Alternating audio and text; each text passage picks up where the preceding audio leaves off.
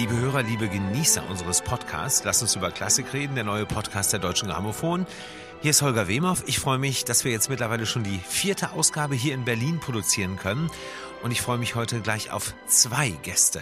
Einen Macher der Deutschen Grammophon und einen echten Star der Deutschen Grammophon. Und wir werden mit diesem Star über drei große Bs reden. Über Bach, über Björk und über den vielleicht wichtigsten Star im Leben dieses jungen Mannes, über sein Baby, das bald zur Welt kommt. Und wir werden ein bisschen Whisky trinken. Herzlich willkommen, Vikingo Olafsson. Vielen Dank, schön hier zu sein. Und von der Deutschen Grammophon, Produzent der Alben von Vikingur, das ist nämlich Christian Bazzura. Auch schön, dass du da bist. Herzlich willkommen. Ich freue mich. Wir werden auf jeden Fall über deine Rolle auch noch gesondert reden, weil ich glaube, vielen Hörern ist vielleicht gar nicht bewusst, was ein Produzent eigentlich so zu tun hat bei einem Album.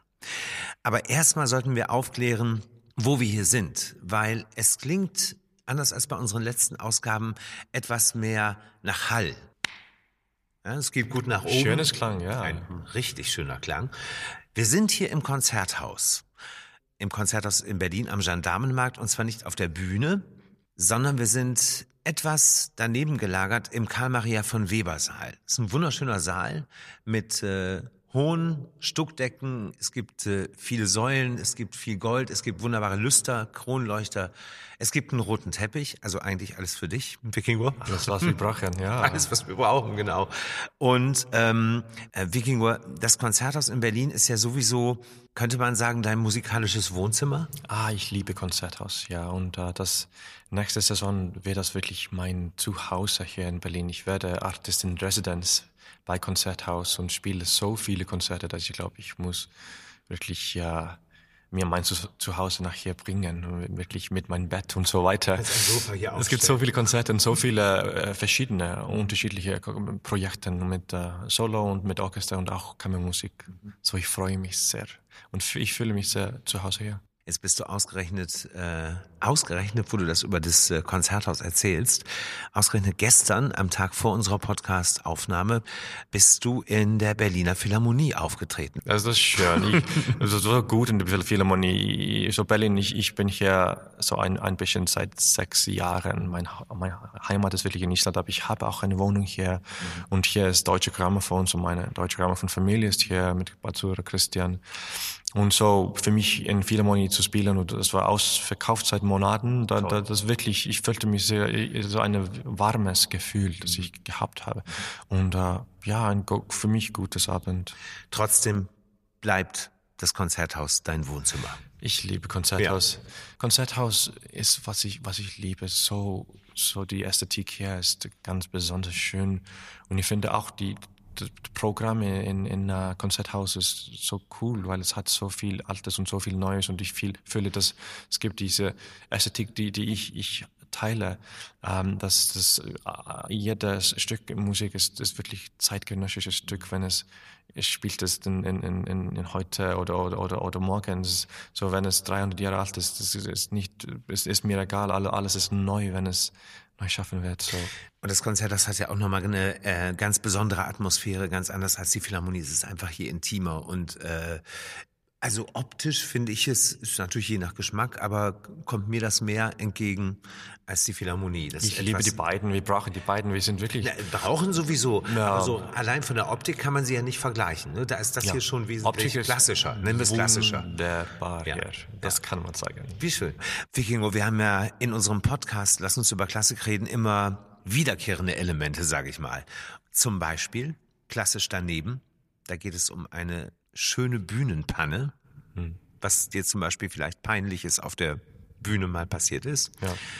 Aber gleich zu Beginn haben wir immer einen Anstoßakzent. Mit anderen Worten, jeder Gast ähm, kriegt von mir ein besonderes Getränk zu Beginn eingeschenkt.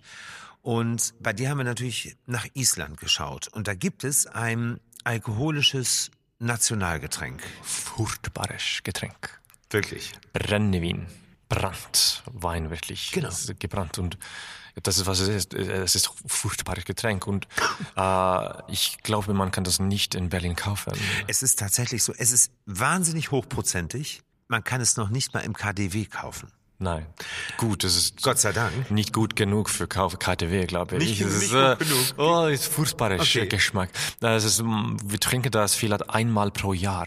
Äh, Und dann im Eigentlich im. Januar oder Februar. Also das ist wirklich die richtige Zeit, um dieses furchtbare Getränk zu trinken. Wie, wie kalt ist es in Aber- Island dann im Januar, Oh, Februar? Minus vielleicht fünf Grad oder minus wa- was es ist, aber das ist so die Fest Festlichkeiten. Wir, wir, wir, wir essen so so altisländische äh, Essen wie wie Hai oder so und so fu- furchtbares fu Hai, so fu fu furchtbares Essen mit furchtbares Getränk. Ähm, ja, aber aber aber nicht gew ja gewöhnlicherweise dann trinken wir nicht Brennnwein. Ja, ich, also ich, so ein richtiges Festessen, Christian, so Hai und Brandwein, ne? Das wäre doch mal was. Nee. Es beruhigt mich. Es beruhigt dich wahrscheinlich, Wikingur, äh, dass es eben, wie gesagt, keinen Brandwein gab. Und äh, stattdessen uns ähm, Christian äh, so ein bisschen verraten hat hintenrum, was du gerne trinkst. Und ähm, er sagte uns, ein guter, salziger Whisky wäre das Richtige. Wollen wir den mal probieren? Das ist ein Single Malt äh, aus Schottland. Warum nicht? Nicht, also relativ, also wir wollen ja hier noch ein bisschen weiterreden. Ne? Es sollte gemäßigt sein. Und deswegen sagst du einfach mal Stopp. Okay. Stopp. So. Und stopp. Ein sehr spezieller Geschmack. Ich bin überhaupt kein Whisky-Trinker eigentlich. Ähm, er schmeckt nach Torf. Mhm. Torf? Oder? Torfig, Den schmeckt ja, man schon raus. So irdisch, Und ja. salzig, genau. Ja, ja, ja. Es ist zwar kein guter, aber man kann ihn trinken. Ja, man kann das gut trinken. Okay, oh, wunderbar. Umso, be- ja, umso ja, besser. ja, ja. Mein Lieber, wir haben gerade schon ein paar Stichworte genannt. Zum Beispiel dein neues Album. Bach. Johann Sebastian Bach. Ja, Und sein Konterfei, also dein Gesicht, sieht aus wie in einem Kaleidoskop. ja. Ich finde, im Bach handelt es sich so viel über Struktur und Architektur der Musik. Und äh, ich will wirklich, dass meine Albums haben das, also man kann wirklich die Ästhetik und Konzept des Albums kann man wirklich fühlen im Detail, im Cover, im, im Texte, im Liner Notes, im äh, Messaging, im, in, im Social Media, mit, mit alle, alles ist wichtig. Mit Al Al Album muss Gesamtkunstwerk sein. Ist es auch. So für mich, ja, wir haben einen Kaleidoskop, besonders, äh, äh, wie sagt man, gemacht in Island für dieses mit, mit, mit äh, und da, da, das war wirklich, man kann ja Struktur in, Albumcover kann man auch hören in die Musik mit alle diese äh, Spiegeln, musikalische Spiegeln, diese Wiederholungen mit, mit Variationen und, und so weiter. So für mich war das ein, ein, ein kleines Spiel, dies, dieses Albumcover zum, äh, zu machen mit Christian in Zusammenarbeit. Christian Bazura ist äh, Produzent dieses Albums, aber auch des Philipp Glass Albums vorher äh, von Vikingo Olafsson. Ist das tatsächlich auch äh, Teil des Produzentenjobs, dass man also das Cover auch mitgestaltet? Das Cover selbst mitgestaltet nicht, aber ich glaube, man begeht eine, eine Reise. Das ist ein holistisches Unter, Unterfangen. Es ist eine Ästhetik, auf die man sich einlässt. Und man beginnt mit der Musik. Und wenn das alles stimmt und authentisch ist, dann führt es meistens, wenn man ein bisschen Glück hat und auch die richtigen Leute äh, an, äh, im Hintergrund an den Dingen arbeiten, dann äh, kann das Ganze wirklich so ein, eine runde Sache werden. Das ist wirklich sehr schön. Wir haben Dialoge über fast alles und auch Titel des Albums Johann Sebastian Bach. Nichts anderes. Johann Sebastian Bach. Nicht Klavierwerke oder was, was, was soll es sein? Es gibt so viele äh, kleine Geschichten äh, auf, auf dieses Album. Und so für uns war das das Einzige, das wir ja, kannten, war Johann Sebastian Bach. Aber da, darüber haben wir aber geredet und mit, mit unserem von Team. Und da, das liebe ich, diese Zusammenarbeit und diese ja, unterschiedliche Meinungen, äh, weil, weil wir haben das gleiche Ziel und uns allen. Wenn du zum Beispiel von einer Reise redest, ne? also die ihr da zusammen gemacht habt, ähm, und so eine Reise ist ja auch gerade bei Bach sowieso auch für einen Musiker nie zu Ende.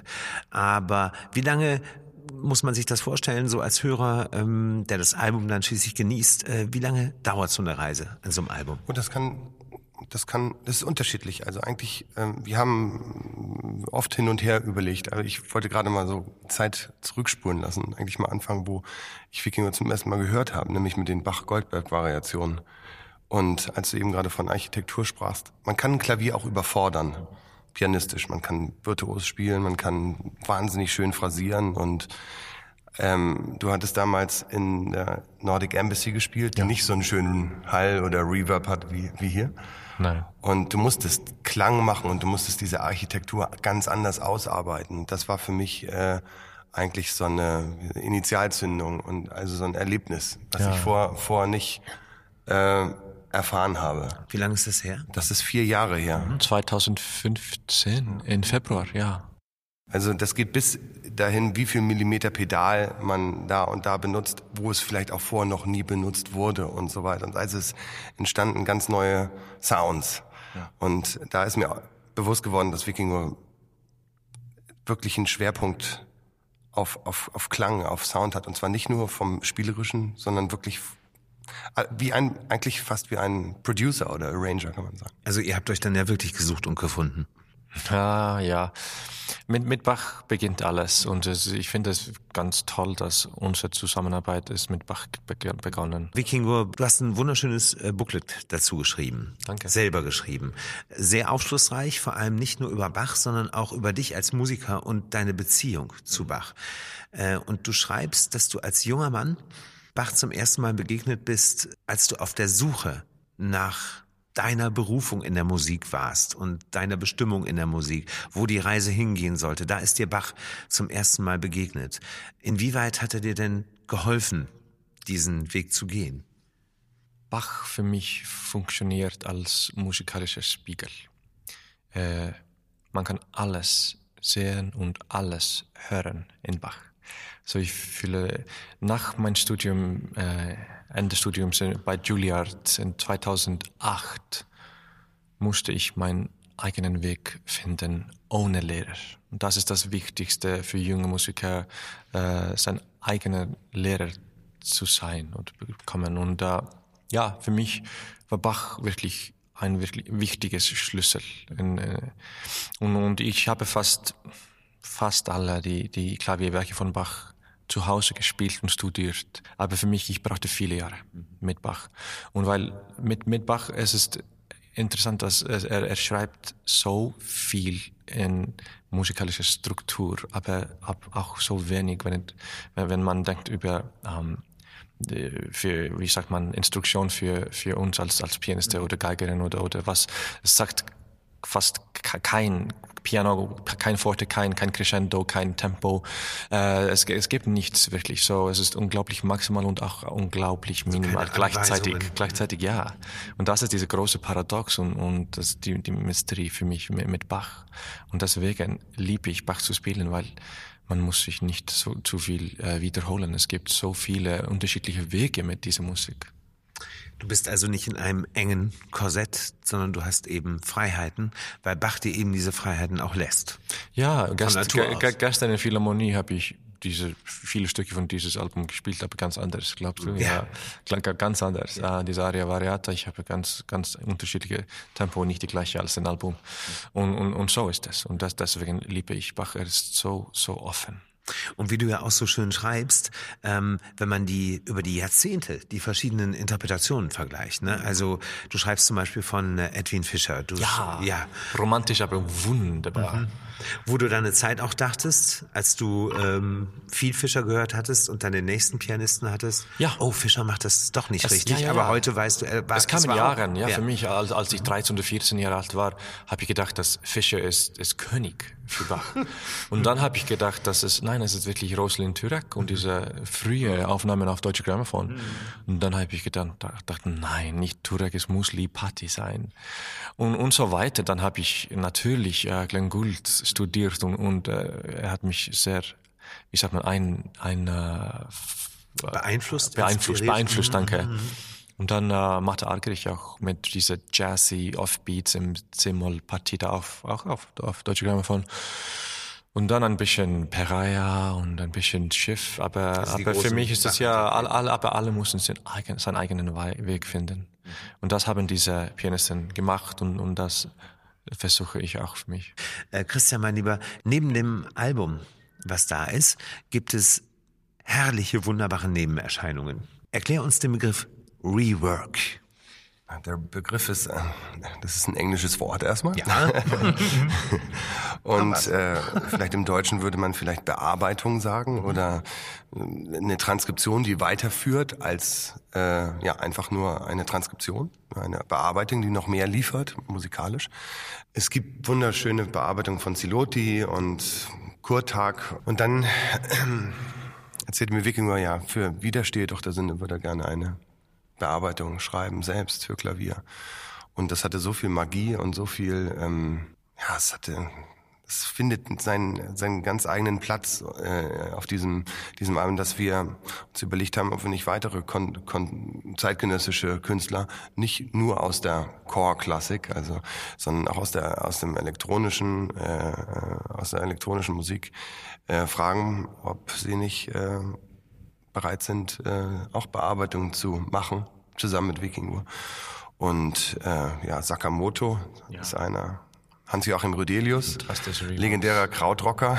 Ja, ja, ja. Äh, Was für eine Mischung. Er hat sein erstes Rework. Wie, wie alt ist er? 82 Jahre alt oder ja. so? Und das war sein erstes Rework. Eine große Ehre, ja, finde ich. Einige Isländer sind natürlich auch, ne? Ja, ja, also ja, Familie ja. Am, äh, am Start. Und äh, ja, wir haben äh, da sehr, sehr viel zusammengekriegt und das sozusagen zeigt im Grunde die zeitlos, wie zeitlos Bach ist in der puren Interpretation, aber wie, wie man sie, diese Musik halt auch weiterführen kann. Oder ich, oder sich einfach daraus inspirieren kann und weiter schöpfen und weiter, weiter schaffen kann. Bach auf Vinyl. Auf Vinyl, aber ja. natürlich. Wenn du sagst natürlich, bedeutet das, ähm, du würdest Vinyl sowieso immer den Vorzug vor der CD oder vor der digitalen Kopie geben. Ja, also Vinyl ist eins meiner natürlich. Lieblingsmedien und das ist ja das, wenn, wenn alles so schön wird wie hier, wie wir es hier ja. auf der CD sehen können, dann ist es natürlich umso ein größerer Genuss, wenn man das mhm. auf einer schönen LP sehen kann. Vikingo, ich möchte einmal noch auf dein Land, wenn ich darf, äh, zu sprechen kommen, auf Island. Du hast gesagt, äh, auch familienbedingt äh, ist Berlin einfach eine, eine, zweite Heimat für dich geworden. Deswegen sprichst du auch wirklich fabelhaft Deutsch. Nicht gute Deutsch. Oh, dort, du sprichst wirklich sehr, okay. sehr gut Deutsch. Aber natürlich kehrst du häufig auch nach Island zurück um dort zu spielen? Da zu sein, da zu arbeiten. Ich liebe es in Island und ich, ich reise unglaublich viel. Ich weiß nicht, wie viele Tage pro Jahr, aber fast 250 Tage bin ich unterwegs. Ich weiß nicht, das ist zu viel.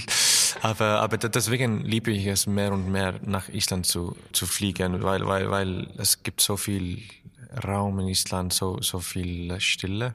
Aber für mich ist das wirklich äh, wichtig, Island und auch Reykjavik und auch Berlin zu haben. So für mich ist Island ein bisschen mehr äh, introvert und, und für mich ist Berlin ex extrovert. Extrovertiert. Ja, finde ich. Mhm. Ich kann ich absolut passender Vergleich. Vor allem das Spannende, Island ist ja unglaublich klein. Unglaublich, ja. 320.000 so, Insel ist nicht so klein. Insel mhm. ist groß. Eben, aber, aber es gibt so, ja, so wenige Leute. Mhm. So, so, weil es gibt so viel Vulkan und Gletscher und so weiter. Geysire. Ja, ja, ja.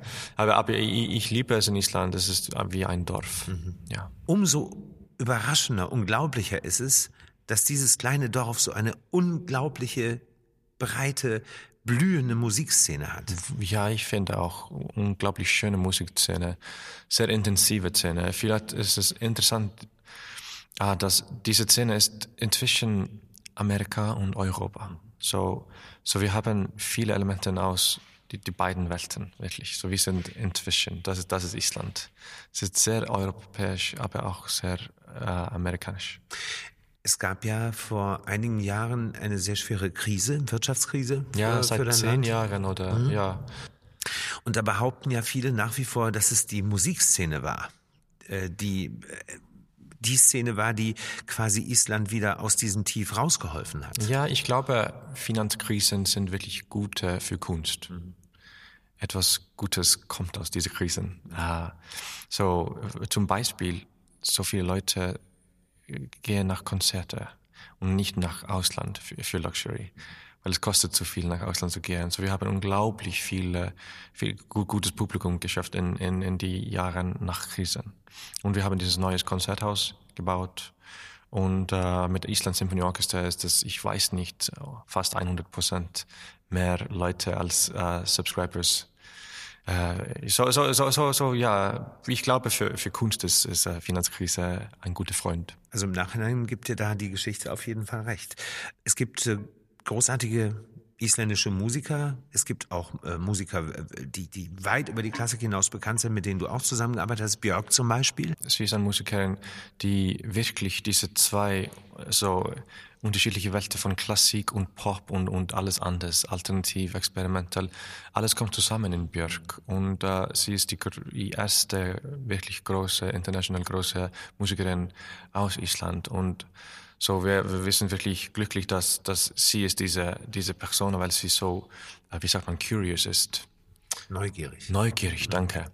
Und äh, sie kennt Bach so, so gut und Beethoven und Stockhausen und so weiter. Und dann kennt sie auch äh, Bollywood, Pop und so weiter. Sie, sie kennt alles und alles ist interessant für sie. So, und man kann das hören in, die, in Musik und, und das hat wirklich einen großen, äh, die, die Musikszene beeinflusst, ja.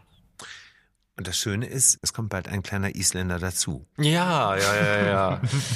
ja, ja, Mein, mein, mein, meine Frau ist da, ist, wie sagt man, schwanger. Mhm. Es kommt ein, äh, ein Vikingson. Wir haben keinen Familiennamen in Island. So, so ich bin Wingo Olafsson, mein Vater ist Olaf für Axelsson. Ich freue mich so sehr darauf und will sehr gern äh, Mozart spielen äh, für Baby. Aber, aber Baby liebt Beethoven. In die letzte hast Sonate. Du, hast du festgestellt? In, ne? in, ja, in die letzte Sonate gestern ist er wirklich wie ein Boxer geworden in, in, in, in, in Bach. Ja. Großartig, ja. wirklich. Und, und Mozart für das Baby, warum denkst du einfach, dass Mozart und... Diese unglaublich schöne Harmonie. Das kann man so gut, Mozart und Bach für Babys, für mich. Auf jeden Fall strahlen deine Augen und das ist ja ähm, das Wichtigste. Sehr schöne Geschichte. Viking Moore, wir haben ja schon gerade über den äh, Klang, über den Hall hier geredet, in diesem wunderbaren Webersaal hier im Konzerthaus am äh, Gendarmenmarkt in Berlin, dass es so ein bisschen ein zweites Wohnzimmer ist und dass du dann eben auch Artist in Residence wirst. Äh, mit welchem Repertoire, wie vielen Konzerten, weil das ist aufregend. Uff, so viel. Wirklich? Ja. So, es gibt drei Konzerte mit Konzerthausorchester, mit, mit uh, Thomas Adders in Seven Days. Spannend. Uh, schönes Mr. Eschen, Eschenbach dirigiert. Und dann ist es uh, ist das Schumanns Konzert mit Elim Chan, wunderbar junge Dirigentin. Und dann dirigiere ich auch selbst von Klavier Mozart und Bach. Für das Baby. Für das Baby, Ende des Saisons. Ich spiele zwei äh, Solo-Konzerte. Ähm, das ist ein, ein mit Bach-Repertoire im kleinen Saal und dann äh, ein, einen großen Saal an, im Januar für die, das, das neue Album. Das ist wirklich Albums, wie sagt man, äh, Release-Konzert. Mhm. Ja, genau. Ja. Mhm. Und dann spiele ich drei Kammerprojekte mit äh, Danish String Quartet, fantastisches Quartett, mit äh, Bariton Florian Bösch. Spielen und singen zusammen äh, Bach und Schumann. Auch ein bisschen Solowerke von Bach mit Arien und dann die Waldszenen und Liederkreis zusammen in ein Zyklus. Wir machen, ja, ja ist schön, ja. Und dann mit Martin Fröst, Klarinett, Superstar, machen wir ein, uh, ein Duo-Recital im Frühling 20, ja. Und dann spiele ich auch, das gibt ein isländisches äh, Festival hier in Haus, das ist wirklich nicht mein Festival, aber ich, isländisch, äh, Iceland Symphony Orchestra kommt und ich spiele ein fantastisches isländisches Klavierkonzert bei Daniel Bjartnason im November.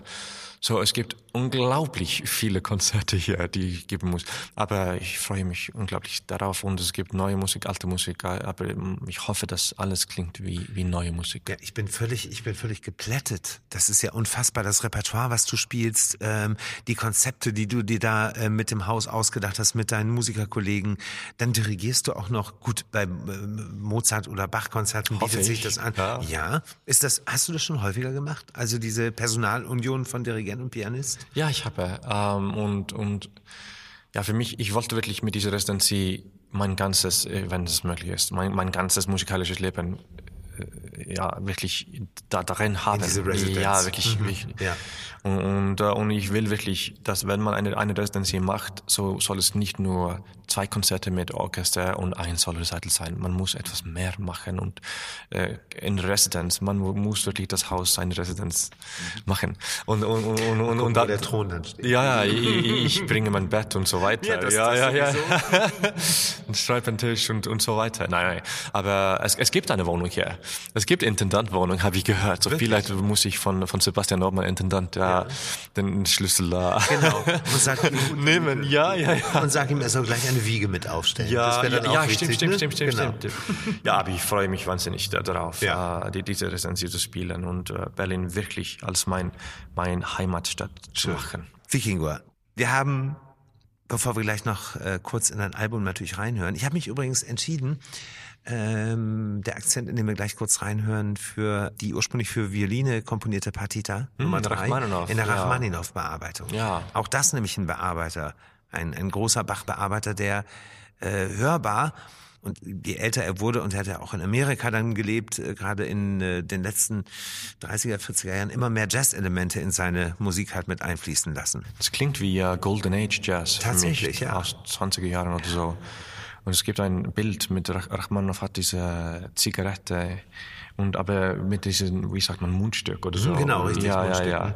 Und es ist so Golden Age und es ist so, so, wie sagt man, entspannt. Mhm. Very relaxed. Fantastisch. Ja. Und, und, und das ist, das ist wirklich nicht eine Umarbeitung, das ist mehr als Rework.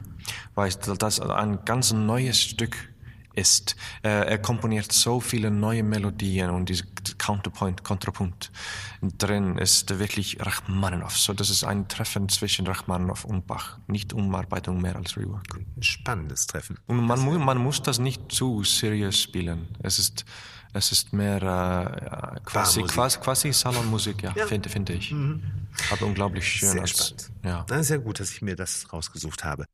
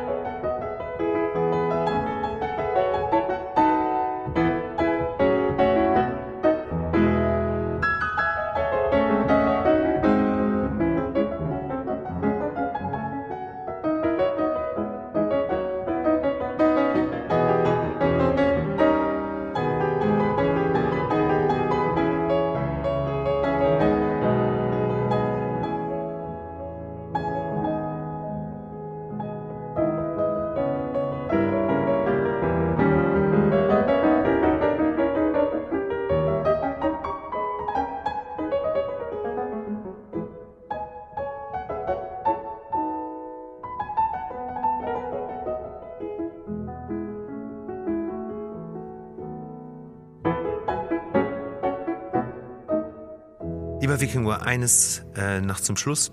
Wir haben eine äh, Rubrik in unserem Podcast, Lass uns über Klassik reden, wo Musiker über ihre vielleicht für sich peinlichsten Pannen berichten, die Ja. auf der Bühne oder im Business passiert sind. Aber für das Publikum sind diese angeblich peinlichen Pannen natürlich durchaus extrem lustig. Klassisch daneben Ja. haben wir diese Rubrik genannt. Gibt es da irgendwas, was dir Ja, viele Erfahrungen, natürlich. Such dir deine Aber ein, ein, eine, mein, mein beliebster war wirklich ein Albtraum. Wirklich? Ja, das war ja Nightmare. Das war von mein äh, erstes Konzert mit Symphonieorchester. Das war Tchaikovskis erste Kon erstes Konzert, als gerade ich mal 15 oder gleich 16 Jahre alt war. 15, 16, Und mein, mein Albtraum war, dass ich, ich auf die Szene kam, kam äh, und spielte erst einen Chord, ja, und dann ist Piano von Bühne nach die ersten zwei Reihen im Publikum gefallen. Was? Und, äh, und alle sind zer- zer- zerstört geworden. Und, und da, das, da, das war mein Das und da, ja, ja, ja, da, da, das war äh, furchtbar. Ah, das da, da, da, das, da, da, das war die Nacht vor mein, vor mein, mein Konzert. Und dann Das hast du bin geträumt? ich aufgewacht. Und, äh, und, und, und, und dann, dann habe ich gedacht, okay, es wird nicht so schlecht. Äh, all- alles wird okay. Wenn niemand zerstört, dann, dann wird es okay. So, so für mich, das ist meine Lieblingserinnerung. Äh, aber, aber mit, mit aktueller ja, Albtraume in, in Realität, ja, es gibt, ich habe die, die, ein- eine Mozart-Sonate mit Sayaka Shoji gelernt und dann Tag vor Konzert habe ich äh, äh, Sayaka getroffen in Dänemark und ich habe die falsche Sonate gelernt. Nicht die G-Dur, G-Dur frühe, aber die späte G-Dur-Sonate. Und so weiter. So, ja, es es kommt, ja, ja, das war eine Krise. Weißt du, an was mich das erinnert? Es gibt eine, es gibt davon sogar ein Video von deiner Kollegin, deutsche Grammophon-Kollegin, Maria Joao Pires, Mhm. die, ich glaube, mit Barenbäumen, ist, ist es mit Barenbäumen, die ein Mozart-Konzert oder mit Abado? mit dem falschen Konzert an. Und, und das Orchester spielt ein anderes Konzert, als sie eigentlich äh, jetzt äh, spielen wollte. Ich finde es wirklich ein schönes Video. Du kennst das auch. Ja, natürlich ein ist ganz berühmt, Video, ja. Mhm. schönes Video. Aber das ist wirklich nicht das Schlimmste oder Fußball, am, am, wie sagt man, das ist nicht the worst. Worst case. Ja, weil das ist Mozart und sie kennt alle diese Mozart-Konzerte so gut und sie spielt es fantastisch. So für mich, das wäre nicht so eine Katastrophe. Äh, ich, ich, ich, kann Schlimmer mir, ich, gewesen. Ich, ich kann mir schlimmere, schlimmere Sache vorstellen. Ja, wenn das Orchester zum Beispiel, Das, das war auch generell Probe, also nicht Konzert. So, Mhm. Ja. so aber, aber sie ist ein Held. Ja, sie ist ein Äh, Held, und, und sie, sie ist ja. eine unglaublich schöne Pianistin. Ja, wie So, aber das ist eine Social Media Sensation. Aber ich glaube, es, es kann noch schlimmer sein. Das glaube ich in der Tat auch. Ich danke dir sehr. Danke. Äh, ich danke dir sehr, Christian. Dir, Viking World, dass ihr hier wart. Äh, Lass uns über Klassik reden. Hat mir sehr viel Spaß gebracht. Und vor allem, es hat mir Bach noch näher gebracht. Danke dir dafür. Vielen Dank. Liebe Hörer, das war's mit unserer vierten Ausgabe unseres äh, Deutsche Grammophon Podcasts. Lass uns über Klassik reden. Und natürlich freue ich mich jetzt schon wieder auf die fünfte. Die werden wir natürlich wieder in Berlin hier produzieren und mit einem wieder mal natürlich tollen Gast, einem echten Weltstar, der gerade übrigens äh, das Neujahrskonzert der Wiener Philharmoniker zum ersten Mal dirigiert hat, als Debütant. Eigentlich ist er Chef der Staatskapelle Dresden, aber da gibt's ja noch viel mehr. Und einen runden Geburtstag feiert er auch. Christian Thielemann nämlich. Auf den freue ich mich sehr. Und wenn Sie Lust haben, uns ein bisschen Feedback auf diese Ausgabe mit Vikingo Olafsson zu geben, dann immer her damit. Und wenn Sie natürlich unseren Podcast empfehlen wollen, würde ich mich selbstverständlich sehr, sehr freuen. Auf allen gängigen Podcast-Portalen. Ich freue mich aufs nächste Mal. Machen Sie es bis dahin gut und sagt Tschüss, Ihr Holger Wemhoff.